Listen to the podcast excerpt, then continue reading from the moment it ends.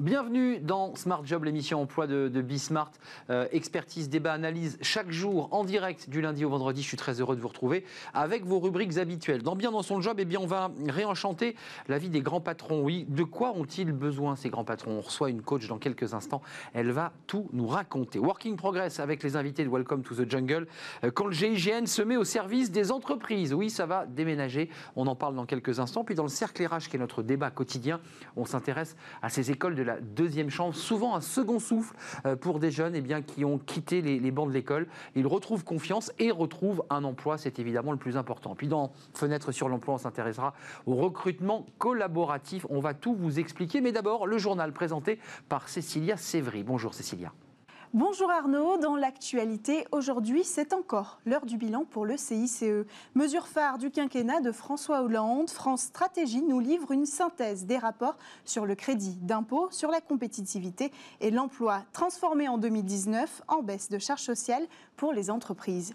Résultat, 100 000 emplois ont été créés entre 2013 et 2017. Un chiffre relativement faible par rapport au coût, nuance France Stratégie. Il faut dire que la mesure a coûté chaque année 18 milliards d'euros aux finances publiques.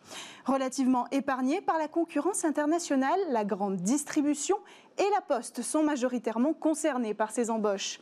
En revanche, les industriels ont fait le choix de la compétitivité. Face à des concurrents mondiaux, le choix s'est porté sur la baisse de prix de vente. On poursuit avec une annonce. Hier, le numéro 1 mondial du pneu, Bridgestone, va fermer ses portes à Béthune et supprimer 863 emplois. Le groupe évoque une surcapacité de production en Europe et la concurrence des marques asiatiques à bas coût. Pour l'emploi, le groupe japonais assure vouloir limiter au maximum le nombre de licenciements grâce à des mesures de pré-retraite et de reclassement. Très vite, le gouvernement et le président de la région Hauts-de-France, Xavier Bertrand, ont dénoncé la brutalité de l'annonce et demandent l'étude de scénarios alternatifs dans un communiqué commun. Un désaccord auquel s'est jointe la ministre du Travail, Elisabeth Borne. Enfin, on en parle souvent ici. Pour certains, trouver un premier emploi relève du parcours du combattant. Alors, pour accompagner les jeunes diplômés, un événement baptisé Révèle ton talent est organisé.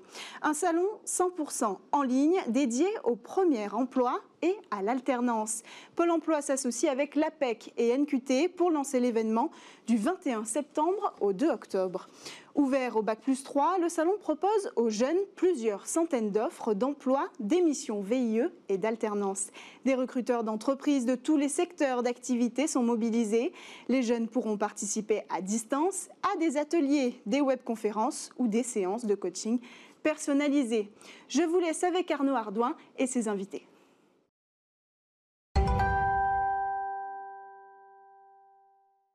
Bien dans son job, dans un climat, il faut le dire, un peu compliqué quand on entend ce, journal. Euh, devenez le PDG de votre vie. Véronique Sidbon, c'est une phrase qui est comme ça, ce qui est le titre de votre site internet. Bonjour Véronique. Bonjour. Euh, vous êtes euh, coach de dirigeant, de, manager. Vous avez aussi coaché, si je me laisse, si je ne m'abuse, des, hommes politiques. votre société, c'est Dream and Dare Coaching. Hum. D'abord, votre, parce que des coachs, il y en a beaucoup. C'est sûr. il y en a pléthore. C'est quoi votre définition du coaching, la vôtre? Bah écoutez, euh, vous avez complètement raison. Il y a autant de façons de coacher qu'il y a de coach. Ma définition du coaching, c'est d'être un partenaire de réussite et de considérer que la personne que l'on a devant nous et qu'on accompagne avec notre tête, avec notre cœur, avec notre corps aussi, parce qu'on bouge avec lui en l'accompagnant dans ses déplacements ou dans sa vie, euh, c'est d'être à ses côtés pour faire en sorte qu'il puisse être à la fois enchanté, c'est-à-dire heureux, épanoui, avec un juste équilibre de vie, et en même temps qu'il puisse avoir de la performance. Ça veut dire que pour un dirigeant, il va devoir non seulement être clair sur sa vision, mais également il va devoir accepter de partager le pouvoir avec son comité de direction et avec ses salariés pour les rassembler autour des gros projets de transformation. Que ce soit dans une maison de mode ou dans un laboratoire pharmaceutique, il devra être agile, il devra développer la confiance et il devra faire en sorte que les personnes aillent avec lui en quête de sens et de liberté vers là où ils veulent aller. C'est intéressant, Véronique Sidbon, parce qu'hier, on avait un invité sur ce plateau qui, s'appelle Didier Pitlet, qui parlait euh, de l'importance qu'avaient euh, les patrons, les présidents d'entreprise d'embarquer leurs salariés en jouant avec un mot qui était la considération. Euh, est-ce que ça leur manque, ça, aux grands patrons, aux patrons, cette espèce de relation humaine, humanisée, parce qu'ils ont beaucoup, beaucoup d'autres paramètres financiers, parfois liés à leur action en bourse, et ils en oublient l'essentiel qui est l'homme alors, il y a des patrons qui sont dans cet état d'esprit. Ce sont pas souvent eux qui viennent chercher le coach. Hein. Quand ils viennent chercher le coach, c'est pas lui qui vous appelle. C'est pas lui qui nous appelle, quoique ça devient un cadeau. Figurez-vous que ma société a décidé de faire la thalasso de l'âme du dirigeant. Ça veut dire quoi? Ça veut dire que ses copains dirigeants qui vont le croiser, que ce soit par exemple au LEM ou à la GIFAM pour les labos pharmaceutiques ou dans des cercles de lobbying autour de la mode, vont décider de lui offrir pour son anniversaire quelques séances de coaching chez nous. Donc ça peut arriver comme un cadeau mais euh, en tant que tel, mais la Alors vous posez une question. On le prend bien ou pas, ça, Véronique Sidbon? Quand un, confrère, un ami proche vous dit tiens, je, t'ai mis un petit coaching là pour cadeau, c'est je le prends comment? Alors le, petit ami en question a souvent euh, vu des changements comportementaux chez son ça, pote. C'est ça. Et il s'est dit mais qu'est-ce qui t'arrive? T'as une maîtresse, euh, t'as une nouvelle vie, t'as une nouvelle boîte, a un chasseur qui t'a cherché.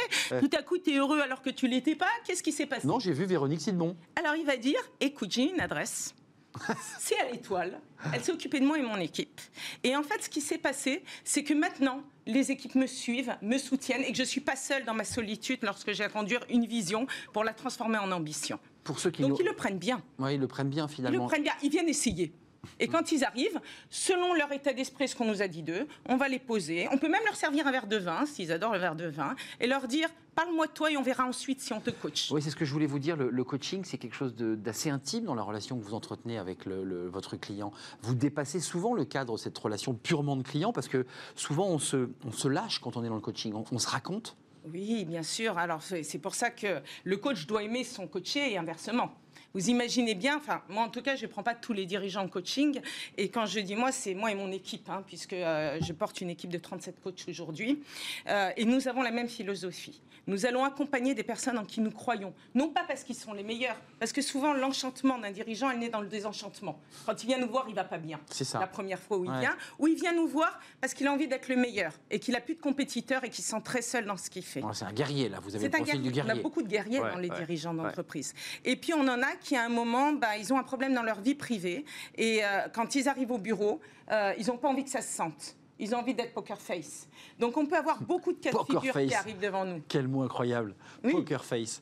C'est quoi le mot poker face? Bah, C'est par exemple se dire que quelqu'un a une problématique assez grave dans les, ou dérangeante pour lui, hein, parce que si c'est grave, c'est grave pour lui, c'est peut-être pas pour quelqu'un d'autre. Ça, peut être par exemple un divorce, une difficulté personnelle, ça familiale. Peut être ça, un problème de santé, le Covid, ces éléments de ce type-là, qui font que finalement le dirigeant arrive et ce jour-là, il réunit euh, ses 500 ou ses 1000 salariés pour une conférence où il va devoir parler sur les réseaux sociaux et autres. pression. Et grosse pression. Et à ce moment-là, il doit mettre l'humeur et l'attention des personnes qui, à qui il va s'adresser sur son sujet. Et oublier les autres sujets. Donc comment est-ce qu'il fait? En réalité, il ne les oublie pas, mais il va porter l'attention sur des mots précis qui vont pouvoir impacter euh, les personnes à qui ils sont destinés pour que la lecture et l'émotion soient en direction de la stratégie et de l'intention qu'il veut mettre dans son discours. Euh, c'est intéressant parce que parler à l'oreille des grands patrons sont des gens qui sont, vous le disiez, des guerriers, des gens qui sont, mais aussi fragiles, qui ont une fragilité. Comment vous les accompagnez pour, le, pour les réarmer justement?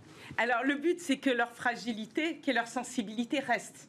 Mon but n'est pas de changer le dirigeant. Mon but est de faire en sorte qu'il ne soit pas vulnérable.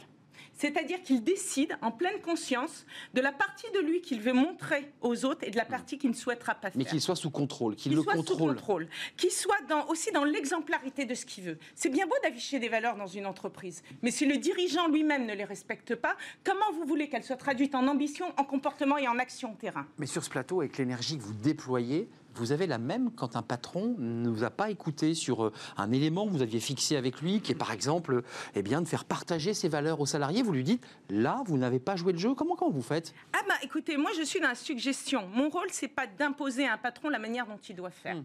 Mon rôle, c'est sans jugement de regarder pourquoi à ce moment-là, il a agi différemment. Peut-être que c'est un salarié qui a touché ses valeurs par une phrase ou une question, il n'a pas su s'en protéger. Peut-être que c'est quelqu'un de pervers qui a essayé de détourner l'attention. Peut-être que lui-même, à un moment, a eu une petite montée d'ego. Peut-être que c'est sa peur tout simplement qu'il a pris. Et mm. comme la peur est autoréalisatrice, il va déclencher ce dont il a peur avant d'aller euh, devant ses équipes. J'ai vu que vous travailliez sur la PNL, la programmation neurolinguistique, oui, parce que là, là, vous faites référence à la PNL. Ça vous aide cette euh, programmation neurolinguistique, est une technique finalement euh, pour aider. Vous l'utilisez? Alors, je l'utilise tous les jours. Tout comme j'utilise d'autres approches. J'ai l'avantage de faire partie des coachs.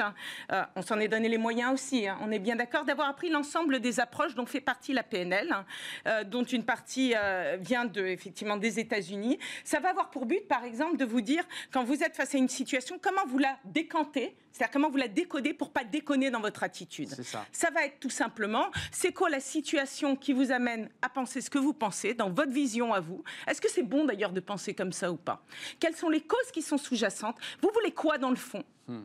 Et puis, c'est quoi votre objectif vraiment Sur qui vous allez vous oublier, sur qui vous allez vous appuyer pour avoir quel effet?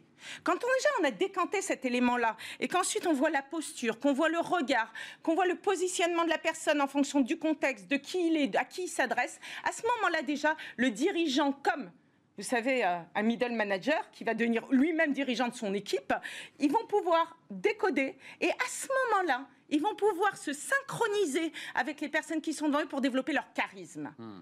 Leur charisme, c'est une affaire personnelle aussi, en plus d'une affaire professionnelle. Merci Véronique Sidbon. Le pas de côté, la PNL et l'énergie, parce que vous déployez aussi beaucoup d'énergie. Il faut beaucoup d'énergie pour, euh, pour coacher. Oui, et une passion. Et peut-être beaucoup, beaucoup d'amour aussi, euh, au, sens noble du, terme. Merci, euh, coach dirigeant, et vous dirigez Dream and Dare Coaching. J'ai passé un bon moment avec vous. La suite de, nos programmes, Working Progress avec les invités de Welcome to the Jungle, c'est tout de suite.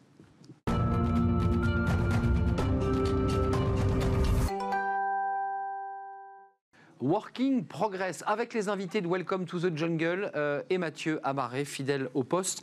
Euh, Mathieu, alors on, traite de plein de sujets dans notre rubrique. Euh, là, c'est intéressant, on, va s'intéresser à l'art de la négociation, on vient de l'évoquer il y a quelques instants, mais alors avec des techniques un peu particulières, avec des techniques qui, arrivent du GIGN, qui, sont évidemment ces gendarmes d'élite qui sont là en première loge quand il y a une prise d'otage, un attentat, des affaires terribles. c'est ça dont on parle aujourd'hui. Hein? Exactement, on va essayer de tracer des parallèles entre euh, cette unité d'élite de la gendarmerie française et euh, euh, des managers dont il faut assumer des responsabilités, prendre des risques, gérer des profils compliqués. Donc on peut tracer des similitudes tout évidentes pour en parler avec nous. Bernard Tellier, euh, Bernard, bonjour. Euh, vous êtes ancien négociateur du GIGN, mais depuis dix ans, vous euh, collaborez avec des entreprises en matière de conseil pour justement apporter votre expertise de cette gestion du conflit et, d'art de la négociation. la première question que j'ai envie de vous poser, quand on appelle le GIGN ou un ancien négociateur du GIGN, on l'appelle pourquoi? Pour euh, des difficultés en général, des difficultés de relationnel, des difficultés de communication, des difficultés euh, d'esprit d'équipe, de cohésion dans une société, euh, de gestion de conflits et puis de négociation commerciale aussi. Et il y a des parallèles à faire entre la négociation avec un preneur d'otage et de la négociation commerciale. Quelles sont les premières, les premières similitudes tout de suite qu'on peut tracer avec, entre le monde du GIGN qui paraît quand même très extrême et celui de l'entreprise qui est quand même plus soft, ouais. Chose, plus soft. Alors, je vais vous en faire une tout de suite. Il faut savoir que euh, tous les négociateurs au monde, euh, je parle des négociateurs de crise, font la mhm. même erreur. Ils essayent de sauver les otages sur une prise d'otage. Mhm. Vous allez me dire, c'est normal, on est là pour sauver les otages. Mais moi, non, je me suis jamais occupé d'un otage. C'était le dernier de mes soucis. Vous, c'est celui qui, qui, Exactement. qui enlève. En fin de compte, euh, j'avais compris quelque chose, c'est que si je sauvais mon preneur d'otage, ben, je sauvais tout le monde. Il n'y avait mhm. plus aucun problème. Si vous vous concentrez sur les otages, vous créez un manque psychologique au preneur d'otages parce que vous le délaissez, vous donnez toute votre énergie aux otages. Mhm. Moi, je faisais l'inverse. Et vous le frustrez. Et vous le frustrez. Donc danger. Mhm. Et oui, bien sûr. Et là, qu'est-ce qu'il va faire? Il va faire des blocages, il va vous contredire, et pire, il va vous tuer un otage. Moi, je me concentrais sur mon preneur d'otage, c'est-à-dire que je lui donnais toute mon empathie euh, à ce preneur d'otage. Je lui, j'essayais de le comprendre. Mhm. Et euh, c'était l'élément le plus important de l'équipe GIGN, ce preneur d'otage. C'était, euh, il y avait, il y avait l'équipe en interne, le groupe d'assaut, mais il y avait l'équipe en externe, c'est ce preneur d'otage, ce, le préfet aussi, la famille des otages, et tous ces gens là je les incorporais dans l'équipe. Et moi, je donnais toute mon empathie à ce preneur d'otage pour l'inclure dans mon équipe. Ce que je veux leur faire comprendre euh, aux dirigeants, aux, managers, c'est que la personne la plus importante de leur équipe, si on est commercial, par exemple, c'est le client.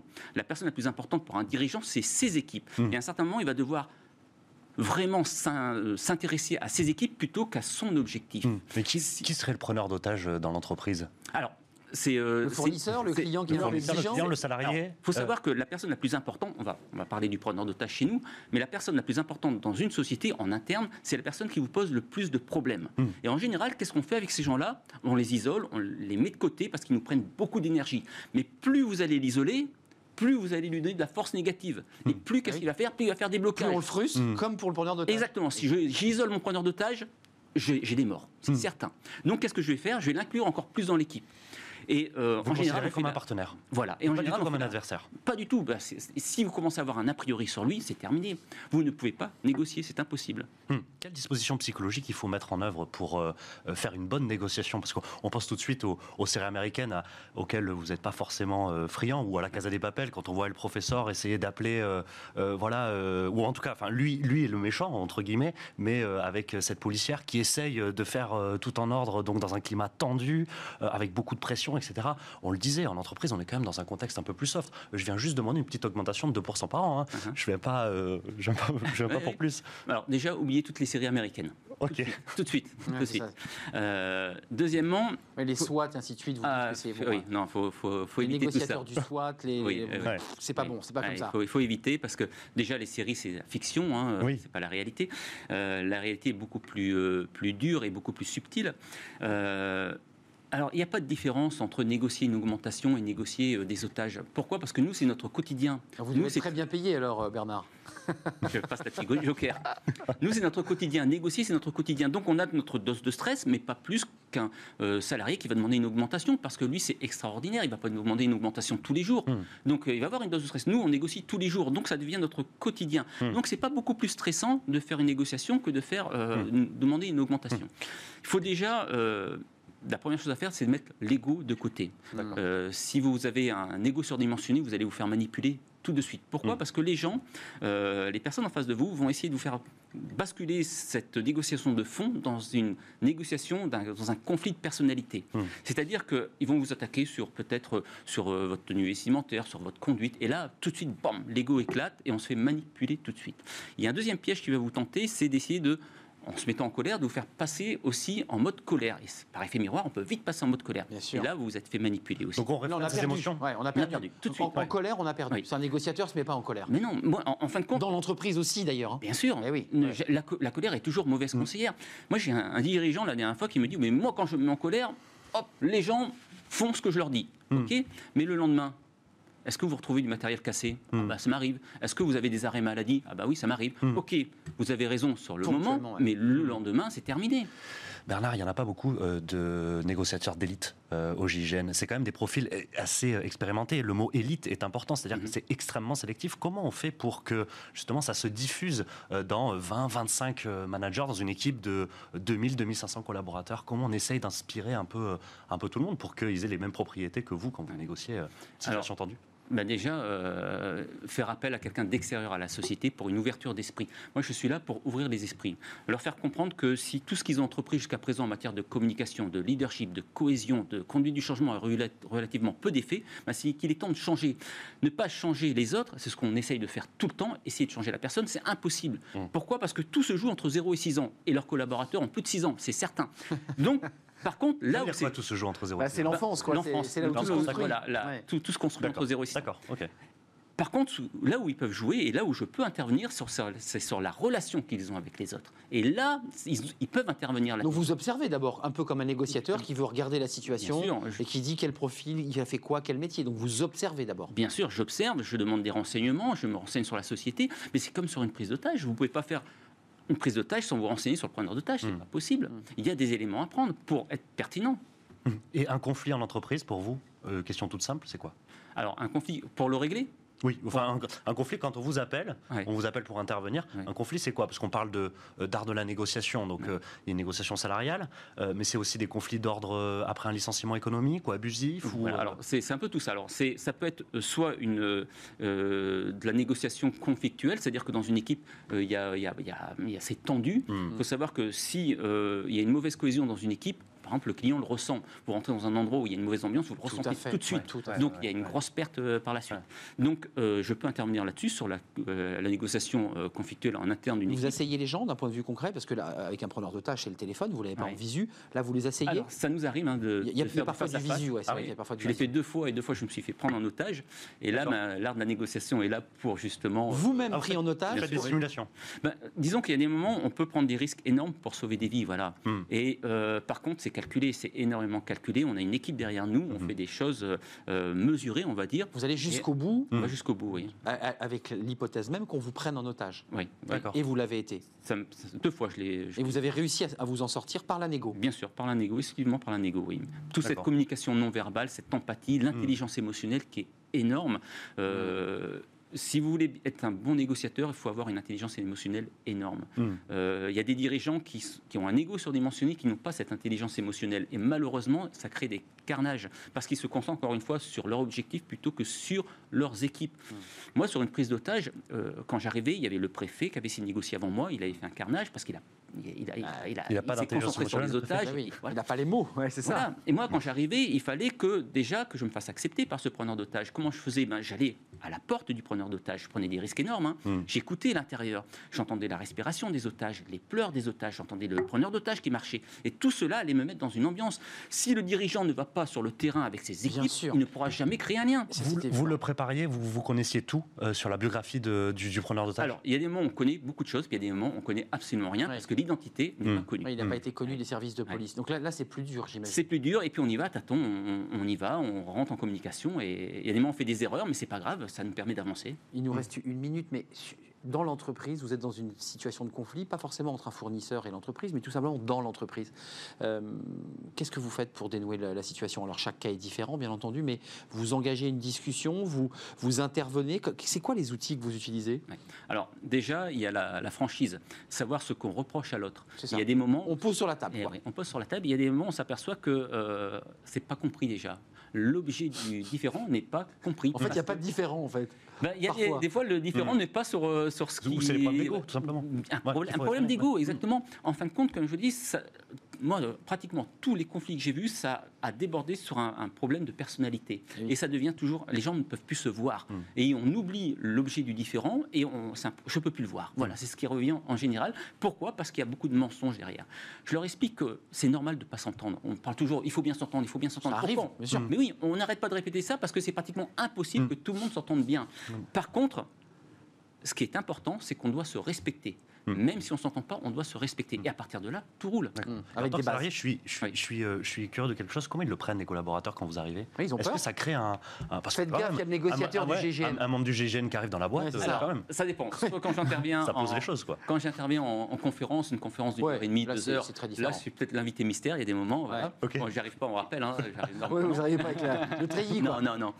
Et euh, après, sur les formations, ben là, ils sont prévenus. Et alors, par exemple, j'interviens beaucoup pour les médecins sur l'observance, comment fidéliser un patient à son traitement. D'accord. Et quand, euh, vous voyez, j'ai pas un gabarit hors norme. Hein. Au GIG, on n'a pas des gros gabarits. Non, non, non. On est, on est, Ouais. on est D'accord. normaux. Ah, ouais, ouais. Et euh, pourquoi? Parce qu'on on est, on, on se base sur nos capacités euh, psychologiques, euh, résistance au stress, etc., plutôt que sur notre capacité physique. hmm. Et donc, quand j'arrive et j'écoute, euh, par exemple, les, les médecins, ils me disent le mec du GIGN, qu'est-ce qu'il vient faire là? On n'est pas là pour tuer. Et ils savent pas que je suis l'intervenant. Hmm. Et puis, à la fin, mais ils se prennent tous pour un négociateur du GIGN. Et là, je me dis Ça y est, j'ai gagné. Hmm. Parce que s'ils Ouais. font autant attention, ce que je veux leur expliquer, je dis quand vous avez un client, quand vous avez une équipe en face de vous, il y a des moments où vous vous laissez aller parce qu'il n'y a pas de risque de mort. Oui. Maintenant, mettez-vous dans la peau d'un négociateur du GIGN et vous allez là voir, vous allez vous retrouver des ressources phénoménales. ludique. Ouais. Oui, C'est logique. Ouais, vous les bien faites sûr. basculer. Bien sûr. Merci Bernard Tellier. On ne l'a pas dit, mais on l'a implicitement compris. Vous avez une formation de psychologue avant d'être le négociateur du, du GIGN, qui aujourd'hui intervient, on l'aura compris, euh, bah, beaucoup euh, dans les entreprises, auprès des, des dirigeants et des salariés. Merci d'être venu Merci nous faire une petite visite sur le plateau de, de Smart Job. La suite de nos programmes dans Working Progress, bah, c'est travailler demain. On va parler de négociation, mais pas avec le GIGN, vous allez voir.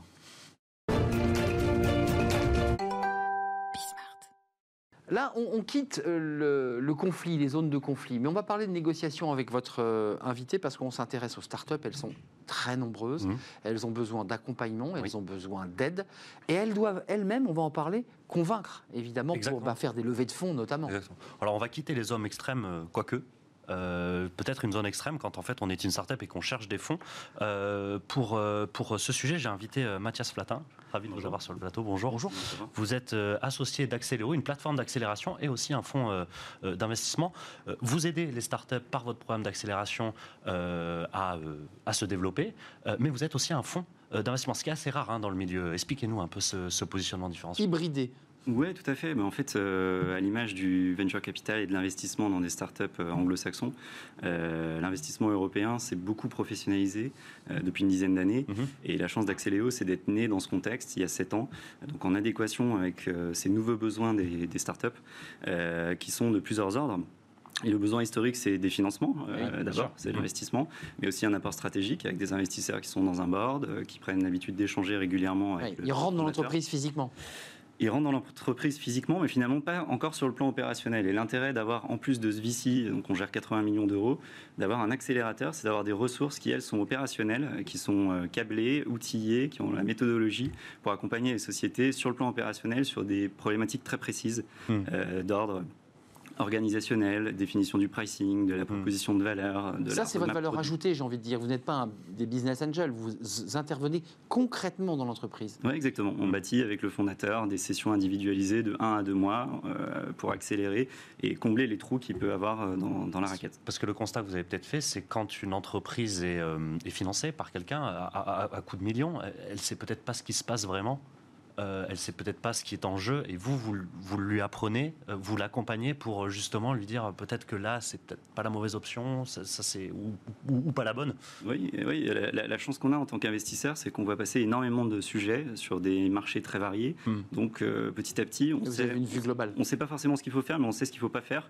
Euh, on a plein de pistes intéressantes à apporter aux fondateurs. Et si on se contente de les apporter euh, tous les trois mois dans des boards ou euh, avec des coups de téléphone de temps en temps, on s'aperçoit que c'est pas forcément toujours, ça, ça, ça infiltre pas, ça pénètre pas forcément dans le, le plan opérationnel de la société. C'est pour ça que c'est intéressant d'avoir des ressources qui suivent le fondateur euh, Mais- euh, plus de manière dynamique. On, on évoquait la négociation, c'est intéressant parce que, évidemment, on, va vous regarder sur, sur Bismart dans, dans l'émission. Beaucoup de startups vont dire Mais je ne connaissais pas Axeléo, il faut vite, vite que je prenne contact avec eux. Comment ça se passe? Vous faites euh, là, vous avez des gens qui viennent, il faut qu'ils arrivent à vous convaincre qu'il faut les aider. Comment ça marche? Parce que vous avez euh, l'entonnoir, là, il y a l'effet entonnoir. Euh, Le, le- le premier facteur et le seul facteur euh, principal, c'est l'humain. euh, et et l'humain euh, se, se- se montre, mais aussi il se démontre dans le temps. C'est le risque que nous, on prend en pariant sur des entrepreneurs, en, Eh oui, en pari, accompagnant des, investis- des, Hmm. des entrepreneurs dans la durée. Euh, et, et le facteur le plus important, c'est la résilience finalement. C'est euh, un entrepreneur, quelle que soit l'issue de sa société, même quand c'est un succès à la fin, il passera toujours par une ou deux ou trois phases très difficiles euh, dans lesquelles il va se révéler. On va voir si il y a une des- typologie de la réussite, quoi. Exactement, d'affronter ces, ces- ces- ces combats. Donc on, les, on essaie de déterminer s'ils ont ces valeurs-là. Euh, et puis on essaie aussi de déterminer si on va vraiment pouvoir avoir une relation de transparence avec eux pour vraiment leur apporter ce. Qu'est-ce qui peut valeur. bloquer? Qu'est-ce qui peut bloquer concrètement? Qu'est-ce qui vous fait dire dans cette entreprise-là, je peux pas, je peux pas partir avec elle? C'est justement souvent le, le sentiment qu'on n'arrivera pas à travailler avec cette personne parce qu'on n'arrive pas à s'écouter mutuellement. Donc c'est un problème vraiment humain là, vraiment, Ouais, c'est Très souvent humain. Et puis après, on a évidemment des, des bases. Oui, de, bien sûr. il faut un marché profond pour faire une Oui, très grosse société. les secteurs. Allez-y, c'est quoi les bases justement? technologiques. C'est quoi ces bases-là, les, les- les fondamentaux en fait qu'il faut avoir pour euh, avant de venir. Oui, mais justement, c'est justement ça. C'est euh, au-delà de l'humain, c'est d'avoir un marché assez profond Ouais. pour être Mm. sûr de pouvoir faire une très grosse boîte. Euh, des facteurs différenciants euh, par l'offre, par le produit, par la technologie.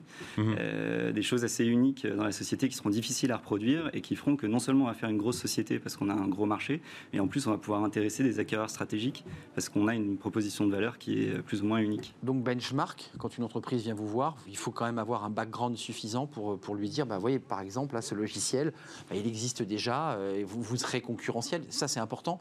Et ça demande un gros travail pour vous en amont. Oui, tout à fait. Bah, chaque membre de l'équipe analyse euh, à peu près 200 sociétés euh, par an à lui tout seul.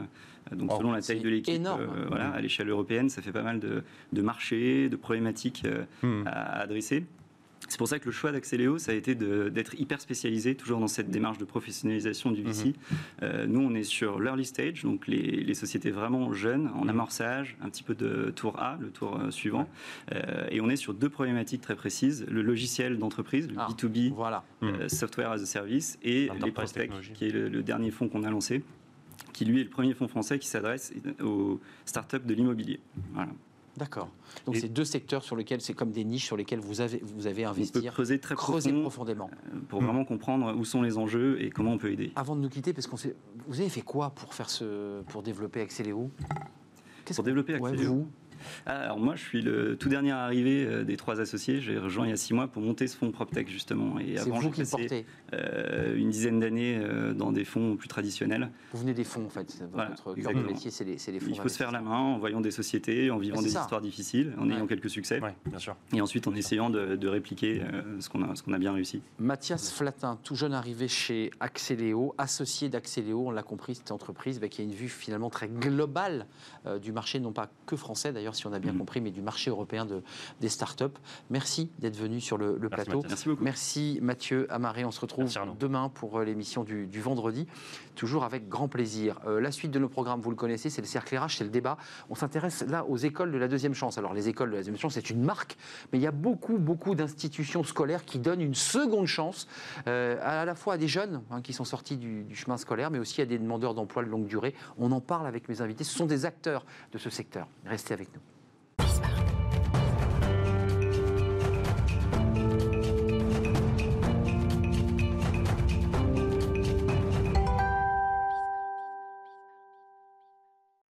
Le cercle RH, notre débat, mes invités sont avec moi. Je suis très heureux euh, d'être avec vous, toujours en direct, évidemment. Les écoles de la deuxième chance, on en a beaucoup entendu parler. Alors, les écoles de la deuxième chance, c'est une marque euh, qui a été déposée. Il y a des écoles qui s'appellent les écoles de la deuxième chance, mais elles ont évidemment euh, essaimé. On en parle aujourd'hui avec des, acteurs de ce secteur, dans différents secteurs, vous allez le voir. C'est l'occasion, mais c'est vrai pour des jeunes qu'on appelle des décrocheurs, des jeunes en difficulté, des jeunes qui ne sont pas faits pour le modèle scolaire, eh bien de retrouver à la fois le chemin de l'emploi, mais je dirais plus le chemin de la confiance, parce que c'est souvent aussi la confiance en soi qui manque pour réussir un parcours euh, scolaire puis un parcours professionnel, parce que l'intérêt, évidemment, c'est de trouver un emploi. Euh, on fait le point avec mes, invités. Ils sont tous dans leur domaine respectif, des acteurs de ce sujet. Véronique Carion, merci d'avoir répondu à notre invitation. Vous êtes la cofondatrice et directrice générale de Cuisine Mode d'Emploi.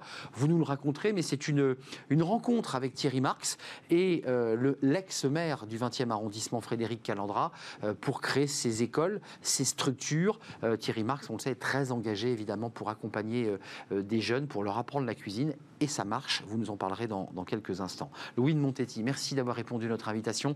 Vous êtes le vice-président de la Fédération nationale des écoles de, production, qui est une très grosse structure, euh, structure privée, euh, destinée aux métiers manuels, on y reviendra, des métiers sous tension, des métiers où on cherche euh, évidemment des, jeunes. Et vous êtes le membre, un membre, un des membres éminents des entrepreneurs et dirigeants chrétiens de Toulouse. Merci d'avoir donc fait le, déplacement. François Durolet, merci d'être là, directeur général de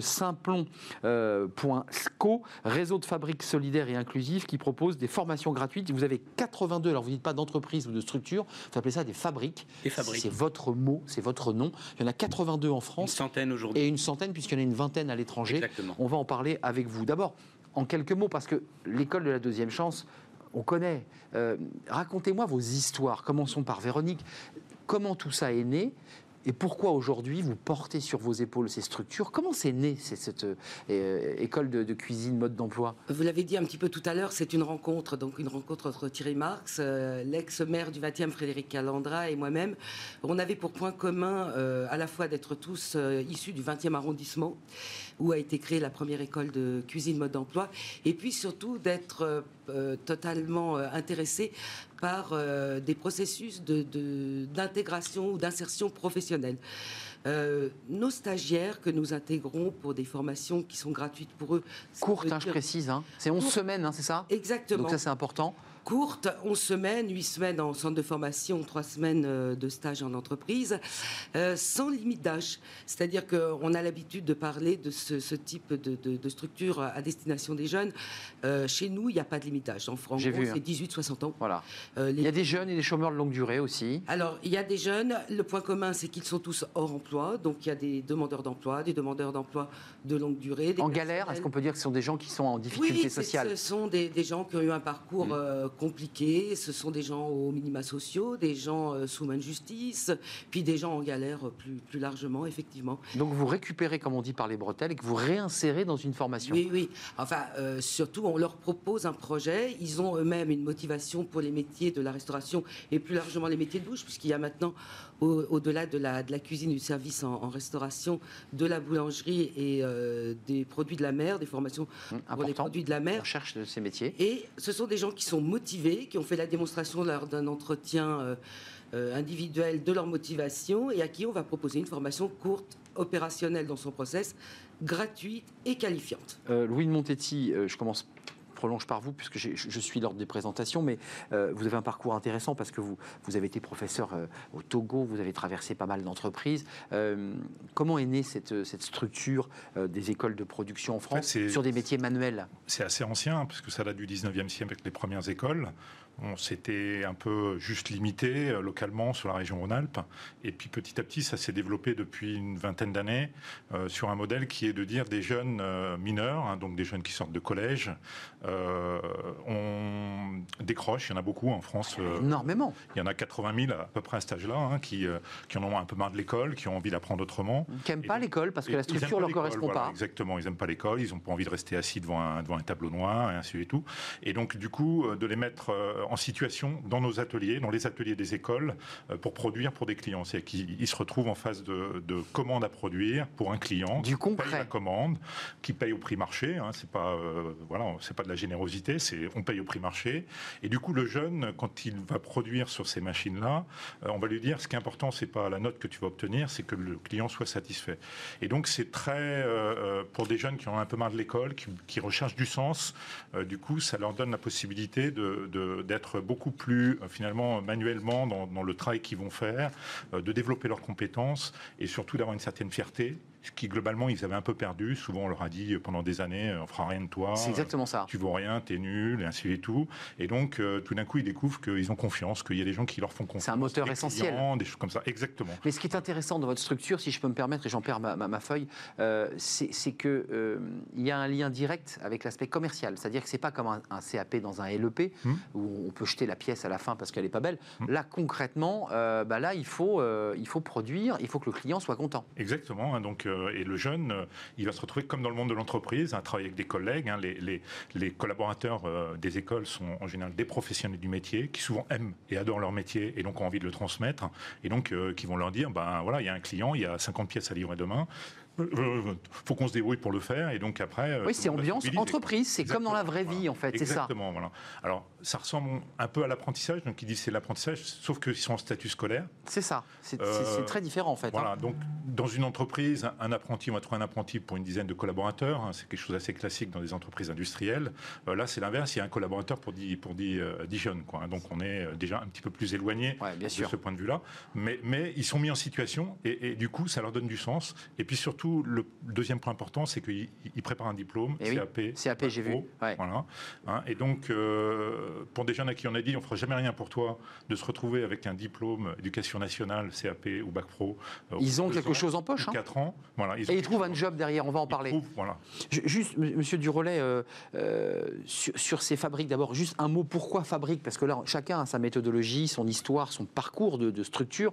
Pourquoi le mot fabrique chez Simplon? C'est assez simple. C'est l'idée, c'est que dans le, les métiers du numérique, qui sont des métiers en tension, il y a besoin de beaucoup d'ingénieurs, mais à peu près un poste sur deux peut être tout à fait pourvu par quelqu'un qui, a un niveau de technicien, si vous voulez. Donc, euh, on est assez proche en termes de, pédagogie, en termes de, de postes à pourvoir. On est assez proche de l'apprentissage. On est assez proche de métiers comme cuisine, mode d'emploi ou comme les écoles de la production. Euh, concrètement, l'esprit, c'est le même que, chez dans, les, la, structure qu'on vient d'évoquer, où, là, c'est scolarisé, on est en alternance. Comment ça fonctionne? Alors, comment ça fonctionne? C'est des formations assez courtes, comme à cuisine, mode d'emploi, six mois mois, 7 mois, généralement suivi d'une période d'une année en alternance en entreprise. Donc on parie énormément sur, euh, sur l'apprentissage. On en parlait hier sur ce plateau de l'alternance. Voilà, et Simplon a été créé il y a 7 ans pour réduire cette, euh, ce double problème. Euh, beaucoup de postes à pourvoir dans l'industrie du numérique qui est en pleine explosion, même avec la crise de la Covid, et cette injustice de nombreuses personnes hyper motivées, talentueuses, mais sur le bord du chemin ayant du mal à trouver du taf ou du travail, tout simplement. Pour ce qui est de la cuisine, il y a des métiers manuels sous tension, vous les évoquiez, j'ai vu qu'il y avait l'automobile, il, y a des- il y a des secteurs d'activité, euh, l'usinage, qui sont des métiers qui ne sont pas valorisés par l'éducation nationale. Finalement, vous récupérez ces jeunes. Euh, les personnes que vous accueillez en cuisine, moi j'ai l'impression qu'il y a eu un boom du désir de faire de la cuisine parce qu'il y a eu beaucoup d'émissions à la télé et grand public qui ont donné finalement, qui ont redonné des lettres de noblesse à la cuisine. Vous l'avez ressenti? Et est-ce qu'il y a plus de fierté encore? Et d'abord parce qu'il y a Thierry Marx, qui est un chef étoilé, très célèbre, euh, mais qui lui a eu un parcours particulier, Thierry Marx. Ça doit jouer ça. Euh, il a fait les paras, il a un parcours un peu chaotique et puis il devient un grand chef. Il y a un effet comme ça mimétique. Tout à fait. Il y a eu effectivement une, une valorisation de, de ces métiers, alors qui peut avoir euh, justement quelque chose de contre-productif. Il faut faire attention parce que euh, précisément les paillettes peuvent La attirer. starification. Exactement. Ouais. Et, et à Je vais être charge- comme Thierry Marx. Attention, tu seras peut-être en cuisine scolaire. à charge pour nous de leur expliquer qu'on va leur apprendre la cuisine, mais ils vont pas sortir chef et encore moins euh, étoilés. C'est ça, il faut les faire Et- redescendre un peu, ouais. Voilà, il faut les mettre devant la réalité du la métier, vraie vie. Voilà, qui est quand même un métier assez euh, assez difficile, mais qui permet une progression euh, et un déroulement de carrière assez euh, assez rapide. On intervient, mais finalement, euh, co- comme François et Monsieur, on intervient dans des secteurs qui sont en tension, c'est-à-dire qu'il y a plus de demandes de la part des professionnels de personnel. Donc on vient les chercher. Exactement. Nous, on a fait, et, et c'est pas très marxiste, euh, mais c'est. euh, Marxiste au centre Thierry Marx. voilà. Ouais, parce que attendez qu'il n'y ait pas de malentendu. Hein. On a fait que rapprocher l'offre de la demande. hein, vous voyez, quelque chose d'assez, d'a- d'assez, d'assez basique. Euh, effectivement, euh, Thierry Marx, la notoriété Thierry Marx nous a aidé au départ à- à- à Ah oui. exister. Euh, avec François, on se connaît bien puisque je, je pense qu'on a créé à peu près au même moment dans des, dans Secteurs des différents. secteurs euh, totalement différents. Mais nous, on s'est toujours battu pour dire ce que nous, nous, on a pu faire dans les métiers de la restauration et les métiers alimentaires, euh, ce que Simplon fait euh, dans la- la- la- les nouvelles technologies et l'informatique. Finalement, ça pourrait être parfaitement dupliqué dans plein de, de- de domaines. Mais mettons un peu les pieds dans le plat. Vous, vous nous avez présenté vos activités. Chez vous, euh, Louis de Euh, il y a 932 élèves. C'est une très grosse structure. Vous aussi, votre structure se développe. Elle n'est plus que dans le 20e. Elle a essaimé. On se dit, mais, je, le pose bêtement, mais que fait l'éducation nationale? Vous dites des choses évidentes. Tiens, on, met en relation l'offre et la demande. Eh, tout ça devrait être géré par les structures euh, pour lesquelles nous payons nos impôts. Enfin, Est-ce que je suis pas un peu abrupt en disant ça? Un, un peu abrupte. En fait, la, la- la question. Bon, non, parce que je suis tous- tous un peu sur le reculoir. La, question, elle est, princi- elle, est, elle est principalement en fait sur les. Allez-y, sur, euh, les François. Oui, oui, mais j'y vais directement sur les méthodes pédagogiques, si vous voulez. On est d'accord. Voilà, c'est-à-dire que beaucoup de jeunes, euh, des hommes et des femmes, ne se retrouvent pas dans, dans l'éducation, les méthodes de l'éducation nationale, même si On est celle-ci d'accord. évolue beaucoup. Et nous, on a en commun d'avoir des méthodes qui sont plus euh, où on travaille sur des projets, où on est très proche de l'entreprise, où on parie énormément sur l'alternance, ou le dialogue euh, constant avec des professionnels de boîte. Nos formateurs sont des professionnels, ce ne sont pas des enseignants. Ben voilà, donc ça, ça change beaucoup. Donc c'est n'est pas un modèle concurrentiel, c'est un modèle qui est différent et qui est beaucoup mieux adapté à toute une partie de la population. Il y a un mot, c'est le mot efficacité. J'ai le sentiment que ces modèles sont plus efficaces car ils sont plus près de la réalité du marché. Tout à fait. Ils sont, ça. ils, sont, ils sont plus efficaces avec, un, avec, je dirais, deux enjeux majeurs, si vous me permettez très rapidement. Le premier, c'est que les entreprises, euh, notamment dans le secteur du numérique, recrutent en alternance. Oui, beaucoup. Y compris des gens qui ont un niveau BTS ou un niveau BEP, enfin voilà, des niveaux qui ne sont pas des niveaux ingénieurs. Et le deuxième enjeu qu'on a en commun, euh, c'est celui de la place des femmes, c'est-à-dire que ces méthodologies-là pédagogiques sont bien adaptées aussi pour euh, former des femmes à ces métiers dans lesquels elles sont assez sous-représentées. Oui, c'est vrai, c'est beaucoup des, des hommes. Vous voulez répondre Oui. Parce que vous, faites une- vous avez, En fait, vous, un modèle économique qui est particulier, Nous, si nos- je peux me permettre. Nos jeunes sont scolaires, donc ça veut dire qu'ils ils dépendent de l'éducation nationale, hein, Hum, c'est- un statut scolaire, dans des écoles qui sont euh, privées hors contrat technique, mais euh, donc on est soutenu par l'État, on est soutenu par les régions. hein, euh, la plupart des régions euh, françaises nous soutiennent et soutiennent nos écoles. Donc on ne peut pas dire que l'éducation nationale ne fait pas son boulot. On, propose une autre offre, une façon de- d'enseigner et une façon d'apprendre un métier euh, qui est différent et qui est bien adapté pour certains profils de jeunes. 1000 jeunes par rapport Ah oui, à l'éducation nationale, c'est pas non plus. La euh, voilà. massification de l'éducation. Mais est-ce que dans les méthodologies, on se souvient de l'école de Xavier Niel, où il y a eu pas mal de reportages, euh, où finalement les étudiants ne faisaient pas ce qu'ils voulaient, mais il y avait une forme de liberté aussi éducative, pédagogique, qui finalement était un peu dans l'inspiration de 68, euh, euh, voyez, ou le Montessori, c'est-à-dire l'idée que voilà, on n'est pas obligé de suivre, comme vous le disiez. Dans les... Est-ce que vous avez aussi porté une attention particulière à la, à la méthode pédagogique, c'est-à-dire le fait qu'on ne bassine pas un élève qui n'a pas envie d'écouter un prof Oui, les, les entreprises ont besoin de personnes autonomes. Donc, Exactement. C'est très, très important. C'est- Louis de Montetti, bien sûr, c'est exactement ça le sujet. Quand, quand vous travaillez, les, les jeunes travaillent deux tiers du temps dans l'atelier. Donc forcément, Ils sont, c'est- euh, c'est quelque chose de, de différent. Ils sont encadrés par des professionnels du métier. Ils ont tout de même un tiers de temps euh, dans, dans des salles de cours avec euh, et du Oui, mais théorique, comme ils sont même. peu nombreux, on, on- on peut faire du sur-mesure. On peut avoir des bénévoles. C'est le cas des EDC. C'est pour ça que les EDC, je suis là pour les EDC. hein. Euh, Les EDC Vous, êtes, soutiennent vous ces intervenez. écoles-là hein, ouais. soutiennent ces écoles-là parce que euh, on peut faire du bénévolat sur l'enseignement, on peut faire du bénévolat sur l'accompagnement des jeunes, on peut aider dans la gouvernance de ces écoles. Voilà, il y a un certain nombre de membres des EDC qui, euh, qui sont dans les gouvernances, qui ouvrent des écoles. Il y a une école à Compiègne actuellement qui est ouverte par un membre des EDC, une autre sur la mode Beuvron. Donc on a des écoles aujourd'hui. Il y a des EDC qui s'investissent dessus. Quoi, voilà. Hum, La mode Beuvron, une école aussi technique euh, de la même Une manière. école dans le domaine de l'usinage qui, qui est en train d'ouvrir, qui va ouvrir l'année prochaine. Donc il y, aura une, il y aura une promo qui va Il y démarrer. a une promo qui va démarrer avec un CAP et un bac pro ensuite derrière. Donc recrutement, là il y a déjà les dossiers, comment ça marche? Bah là, on est, on est dans une phase pour pouvoir démarrer au mois de septembre l'année prochaine. C'est encore un peu tôt. C'est un peu tôt. Non, mais ça va Mais on arriver. est euh, euh, sur les locaux, le matériel, euh, euh, le recrutement des collaborateurs, puisque ce sont des collaborateurs du métier. Donc à un moment donné, il faut aller les chercher. hein, voilà, il faut trouver des gens qui sont passionnés par le métier, qui ont envie de transmettre. Voilà. Et euh, vos professeurs, alors j'imagine Thierry Marx, il n'est pas du matin au soir dans, la- dans les structures, et il, il a- il apporte là, je dirais, l'esprit, euh, la pédagogie, la façon dont on enseigne. Parce que Le- c'est souvent ça qui fait qu'on dit qu'on n'aime pas l'école. C'est-à-dire qu'on a été bloqué par une structure, un modèle. C'est différent chez vous euh, Tout à fait. à Cuisine Mode d'Emploi? Chez nous, bah, c'était le premier jour une mise en situation professionnelle. C'est-à-dire concrètement, euh, quelqu'un veut apprendre la cuisine, il va se retrouver dans une brigade. Donc il y a un formateur qui Ouais. va encadrer une brigade de 10 stagiaires. Euh, Comme dans une cuisine, c'est une comme brigade. dans une cuisine et ils vont produire toute la journée. Et puis il y a des restaurants d'application où on va accueillir du public, des clients tout simplement, qu'il va falloir satisfaire. Pour rebondir peut-être sur, il n'y a, pas de compétition, il n'y a pas de concurrence avec l'éducation nationale. Nous, on intervient non pas dans la formation initiale, mais dans la formation continue. Hum. D'ailleurs, la moyenne d'âge chez nous est de 30-35 ans.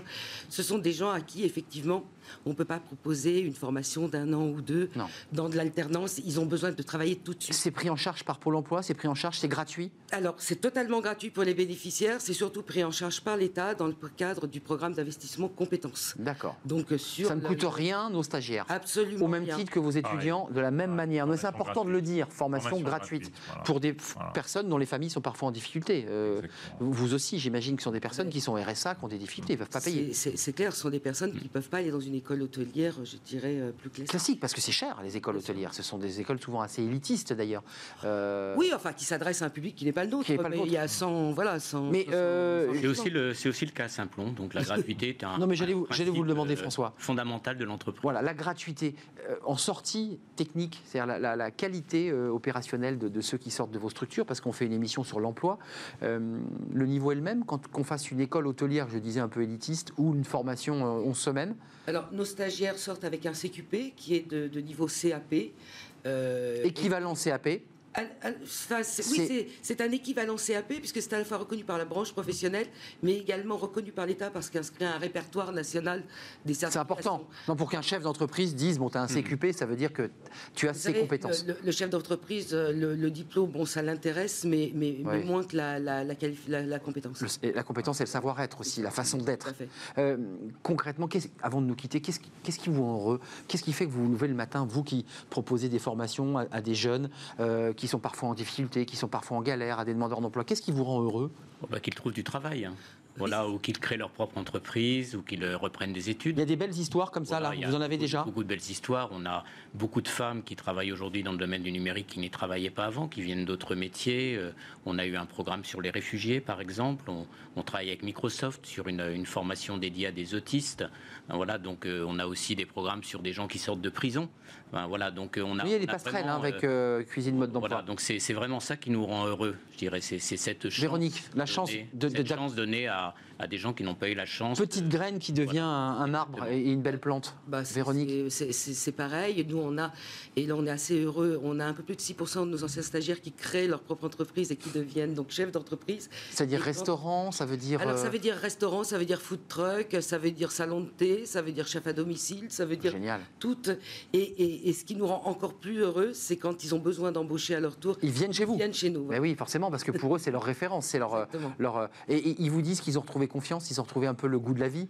Oui, ah bah oui, oui, c'est quand même Bah l'objectif. oui. Non, parce qu'ils arrivent, ils sont un peu cassés pour certains. hein, C'est des Pour certains, ils sont un peu cassés. Un peu cassés Beaucoup. beaucoup cassés. Non, mais voilà, il faut le dire. Ce sont des personnes qui, qui ont été abîmées par la vie. des, des personnes qui n'avaient aucun avenir, Et ouais. qui ont créé un avenir et, euh, et un avenir qui est beaucoup plus rose que ce qu'ils pouvaient euh, attendre euh, un ou deux ans euh, avant, avant d'arriver chez nous. Et, et en plus de satisfaire des, des entrepreneurs qui souvent ont des difficultés à recruter, et donc Évidemment. trouver des jeunes qui ont envie de travailler euh, dans leur entreprise, ça c'est aussi un point, un point important. Quoi, hein. Voire même les collectivités hein, qui sont très contentes euh, d'avoir euh, des jeunes qui plutôt d'être dans la rue ou d'attendre un peu et de, de zoner se retrouvent effectivement avec un métier et un, et un futur et un avenir. Je voulais pas demander, il y a- je l'ai déjà dit tout à l'heure, il y a pour un autre invité, mais il y a un effet entonnoir, il y a beaucoup de demandes. Vous êtes submergé de demandes? Parce qu'il faut sélectionner tous ces gens. Nous, on prend François à peu près une personne sur dix. On a formé 10 000 personnes depuis la création de Simplon. Une sur Donc, dix? Oui, donc il y a énormément de demandes. Donc on a euh, effectivement, puisque no- notre objectif, c'est que les personnes trouvent du travail après ou créent leur entreprise. Donc il y a un vrai travail de Donc, sélection il y a en un amont quand même. De, de sélection en amont, pour- de façon à ne pas euh, miroiter avec des fausses promesses. Donc il y avoir des échecs parce que vous voulez que, Voilà. ça, vous voulez que ça marche. Par contre, le diplôme ne compte pas. euh, nous, on va regarder essentiellement la motivation des, Oui, hommes et des femmes qui rentrent Ouais. dans nos formations. Le- C'est le- le critère Le essentiel. savoir-être, le désir, Voilà, la motivation. La motivation. Motivation. La motivation, c'est le point fondamental. 939 étudiants, mais vous, vous sélectionnez Mais- aussi. Mais, mais on sé- non, on sélectionne pas. hein. Nous, on prend tous ceux qui se présentent. Il faut savoir que des jeunes de 14 ou 15 ans qui sont intéressés par les métiers de l'usinage, il n'y en a pas tant que ça. Donc après, il faut effectivement faire de, de, de- Faire connaître le métier d'ailleurs. Ben oui, de la promotion ça c'est vrai. à l'éducation nationale, en particulier dans les collèges. Bien Voilà. sûr. Donc vous vous déplacez pour Donc, dire. on, euh, va, on va avoir et, et on va plutôt sélectionner sur la motivation. On a euh, un certain nombre de jeunes qui sont des jeunes migrants euh, en comment isolés, mineurs isolés, Oui, il y en a donc, beaucoup. qui n'ont pas, d'adultes à côté d'eux. Et souvent, on va même regarder leur niveau de français. Mais c'est la seule chose qu'on regarde. Le reste. Donc vous intégrez aussi des migrants qui ont été placés dans des départements, on l'a vu partout en France, Exactement. pour leur donner une formation. Il y en a un qui a écrit un livre il n'y a pas très très longtemps. Si vous avez l'occasion de, de le lire, je vous engage à le faire. Voilà, qui, euh, qui a écrit un livre de son histoire, euh, de, qui a quitté le- la Côte d'Ivoire et qui est euh, arrivé en France et à Toulouse, qui est entré dans notre école et qui maintenant est usineur dans une, dans une entreprise sur Toulouse. Quel Voilà. parcours, quel beau parcours. Voilà. Vous aussi, vous avez de belles histoires, j'imagine. Oui, Euh, oui, ah bah, sans doute un peu On vient vous revoir. Ouais, c'est ça. vous aussi, vous, vous avez une, une politique d'intégration de ces migrants parce qu'on les voit, ils sont dans des camps à attendre, ils sont délogés. Il y a, il y a Bien aussi sûr. cette volonté-là? Bien sûr, tout à fait. Ce sont des, des gens qui sont sous protection internationale, donc que nous pouvons intégrer. Et quand on détecte la motivation chez eux, mais des difficultés de, de maîtrise De- de, la langue de- française qui, qui peuvent porter préjudice à la, à la formation, euh, on a créé un parcours euh, en amont un peu particulier qui s'appelle la prépa CME, donc prépa cuisine mode d'emploi. Ouais, c'est ça. C'est huit semaines, on les booste et après ils réintègrent nos formations euh, classiques. Merci François de Montetti pour les, les EDC et, et- et cette, cette belle école qui, qui forme au métier manuel. Merci Véronique Carion, euh, cuisine mode d'emploi, qui est SEM, hein, qui n'est pas que dans le 20e, je le précise, il Non, faut aller sur le site. Et puis, euh, remercier tous les membres des ODC euh, qui s'impliquent à, titre voilà. bénévole. Voilà. Euh, et merci à François Merci. Durolet, euh, Simplon. Euh, vous me l'avez appris, qui était qui est le nom d'un col, en fait, c'est ça? Un col entre la France et l'Italie. La France et l'Italie. Mais aussi voilà. une, une rue à, à Paris où a été créé euh, Simplon. La fameuse rue Simplon, qui est dans le 18e Tout arrondissement. à fait. euh, et qui forme au métier de la tech, euh, vous aussi, avec beaucoup d'histoire. Merci pour ce que vous faites euh, en direction de ces jeunes. C'est bientôt fini, on, on- on part pour notre rubrique Fenêtre sur l'emploi. On va s'intéresser, bah, vous savez, notre rubrique, c'est le recrutement. Et on parle recrutement, recrutement collaboratif. On va apprendre comment ça marche.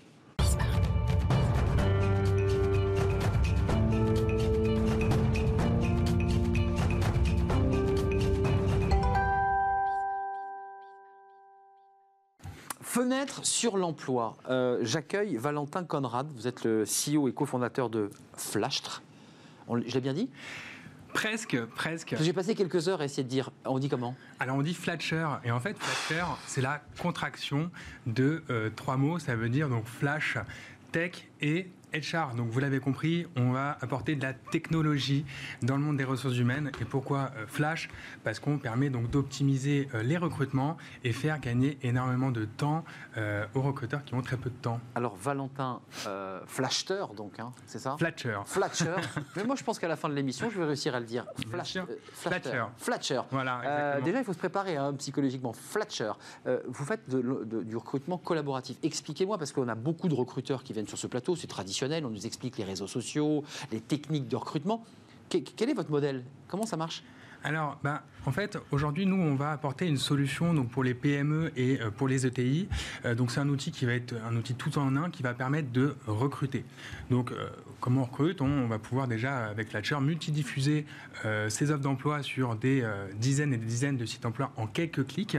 On va pouvoir euh, recevoir donc toute cette masse de candidatures très facilement et gérer tout le workflow de validation. C'est à cette étape justement où on va collaborer. J'y reviendrai juste On va y après. venir, parce que c'est intéressant. Exactement. C'est ouvert. Enfin, Bah, on ouvre l'ordi, vous pouvez venir. C'est ouvert, on, peut justement euh, intégrer donc, tous nos managers sur le processus du recrutement, Euh, on peut euh, collaborer sur une fiche candidat, échanger, on a un workflow justement de validation. Et dans ce workflow, l'idée c'est d'avoir des étapes qui vont être propres aux recruteurs et certaines étapes qui vont être propres aux managers. Ça, c'est nouveau. C'est-à-dire qu'il y a un, un processus de recrutement. En général, le DRH reçoit dans son bureau traditionnellement celui qu'elle veut recruter sur une fiche de poste. Là, votre modèle, c'est on ouvre le, le robinet et on dit au manager, bah, venez, vous pouvez. Et ils peuvent participer physiquement, poser des questions. Bien sûr. Donc C'est dur pour celui qui a recruté. Bien sûr, mais l'idée, en fait, c'est une attente euh, des candidats. Euh, hein, Il y, a- il y a plus de 60% des candidats qui, justement, euh, veulent euh, connaître, dans le processus du recrutement, ils veulent connaître leur équipe, ils veulent connaître leur manager. Nous, euh, par exemple, chez Oui, important. quand on recrute des nouveaux euh, collaborateurs, on va avoir euh, le, le- le recruteur hein, qui va diffuser l'annonce, qui va faire des premiers calls de présélection, qui va peut-être faire un, un premier entretien. Ensuite, c'est le manager qui va intervenir, qui va faire un entretien. On fait même un entretien euh, d'équipe pour euh, évaluer le savoir-être. D'accord, donc ça veut dire que ça, ça améliore, ça upgrade la qualité de celui qui est, qui est- qui est- qui est recruté parce que et à la fois il voit son équipe et pour l'entreprise, elle le voit sur plusieurs facettes, c'est ça l'intérêt. Tout à fait. En 360 presque. Tout à fait. En fait, ça va plusieurs euh, euh, avantages. hein. Le recrutement collaboratif. Donc, dans le process, hein, ça permet d'aller plus vite, de fluidifier les échanges. Ça permet d'éviter euh, les erreurs d'embauche. Et nous, on va plus loin.